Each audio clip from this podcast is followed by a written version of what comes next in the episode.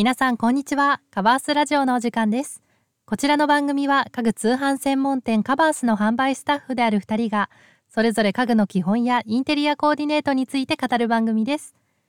本日のパーソナリティは私由美が務めます。本日皆さんと共有したいテーマはソファーなしのリビングで快適に過ごす3つのヒントです。あのリビングといえばねソファーのイメージがありますけれども実は最近結構ソファーをまあなしであのこう快適なリビングを作られている方もすごく多いんですね。で、まあ、のやはりこう、まあ、メリットも、まあ、もちろんデメリットもありまして、まあ、ソファーをねこうなくすことでリビングを広く使えるっていうところとあとはまあソファーのねこうお手入れとかも必要なくてあの掃除のねこう手間が減ったよっていう声も結構多いですね。あとはあの、まあ、ペットとかお子さんとかがねいらっしゃるご家庭であればあの、まあ、ソファーがねちょっとこう汚れるっていうのも気になる方も多いですしあとはこう、まあ、ぶつかってね怪我しちゃうとかそういった、まあ、リスクもないのでソファーのをねなくした方が、まあ、の快適ですっていう方も意外と多いですね。まあ、ただちょっとこうゆったりねくつろいだりとかあのちょっとこうお昼寝したいなとかですね そういう時にはソファーがあったらいいなっていうね時もありますのでまあねそれぞれこう、まあ、良さと、まあ、デメリットあるんですけれども、まあ、最近すごく人気が高まっているスタイルなので今日はそのソファーのをちょっとこうなくしたソファーなしのリビングで、まあ、快適に過ごすヒントっていうのを皆さんにご紹介できればなと思います。ちょっとこうソファーなしの生活気になってたよっていう方はあの参考にしていただけると嬉しいです。それでは本日もどうぞ最後までお付き合いください。はいでは早速3つのヒントご紹介していきたいと思います。まずですねソファーなしのリビングで快適に、まあ、過ごすためにはそのためのですねアイテムっていうのをあの取り入れていただくのがおすすめです、まあ、具体的に言うと、まあ、ラグとかですねクッションあと座布団や、まあ、ビーズクッションなどですね、まあ、くつろぎをこうサポートするアイテムっていうのがあると、まあ、より快適に過ごしていただけます。で、まあ、ラグなんですけれども、まあね、こう床にゴローンってこう寝転がるのってすごい気持ちいいじゃないですか。でまあ、そういう時にラグがねあるとその心地よさがこうアップしますね。でまあただあの、まあ、どうしてもねこう掃除は必要になるので、お手入れのしやすさ優先するのであればあの毛足の短いタイプがいいと思います。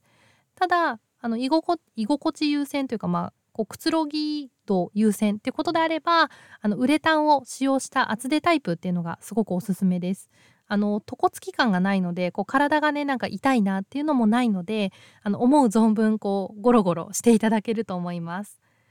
で、まあ、クッションとか座布団なんですけどあの、まあ、ちょっとねこう横になった時の枕代わりになってくれたりあとはこうお客様が来た時に、まあ、座っていただく場所にですねこうそっと置いておいてあの快適にね過ごしていただけると思います。あとはあのカバーとかを、まあ、季節とか気分にね合わせて変えることができるので、まあ、コーディネートの幅も広がって楽しいと思います。で、まあ、ビーズクッションですねは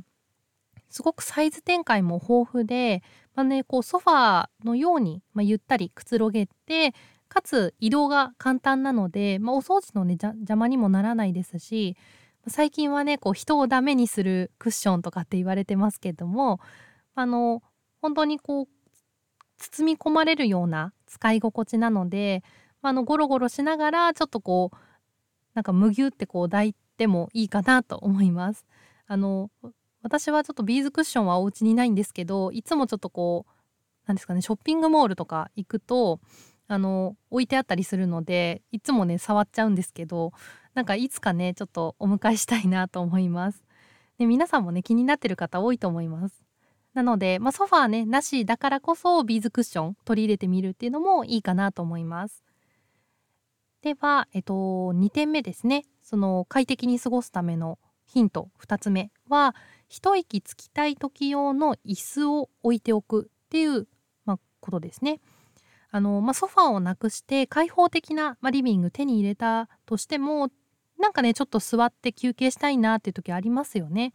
なので、まあ、そんな時一人掛けのチェアがあるとすごく便利です。ああの、まあ、できるだけコンパクトで小ぶりなタイプを選ぶのがポイントなんですけど、まあ、スツールとかでも OK ですねオットマンとか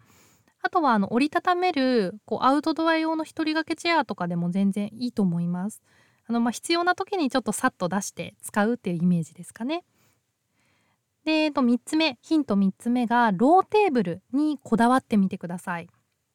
あの、まあ、ソファーがねないので、まあ、床にこう座ったりとか寝転んだりとかすることが多くなるんですけど多くなると思うんですけどあのこたつのこたつ兼用タイプとか収納付きとかですね機能的なローテーブルが一つあるとすごくあの快適に過ごしていただけます。あのリビングのねアクセントしてアクセントとして、まあ、例えば丸テーブルを置いてみたりしてもあのすごくいいと思います。あの団らんのね時間もこうより楽しくなると思いますね。丸テーブルってすごくこう会話がね弾む形だと言われているのであのち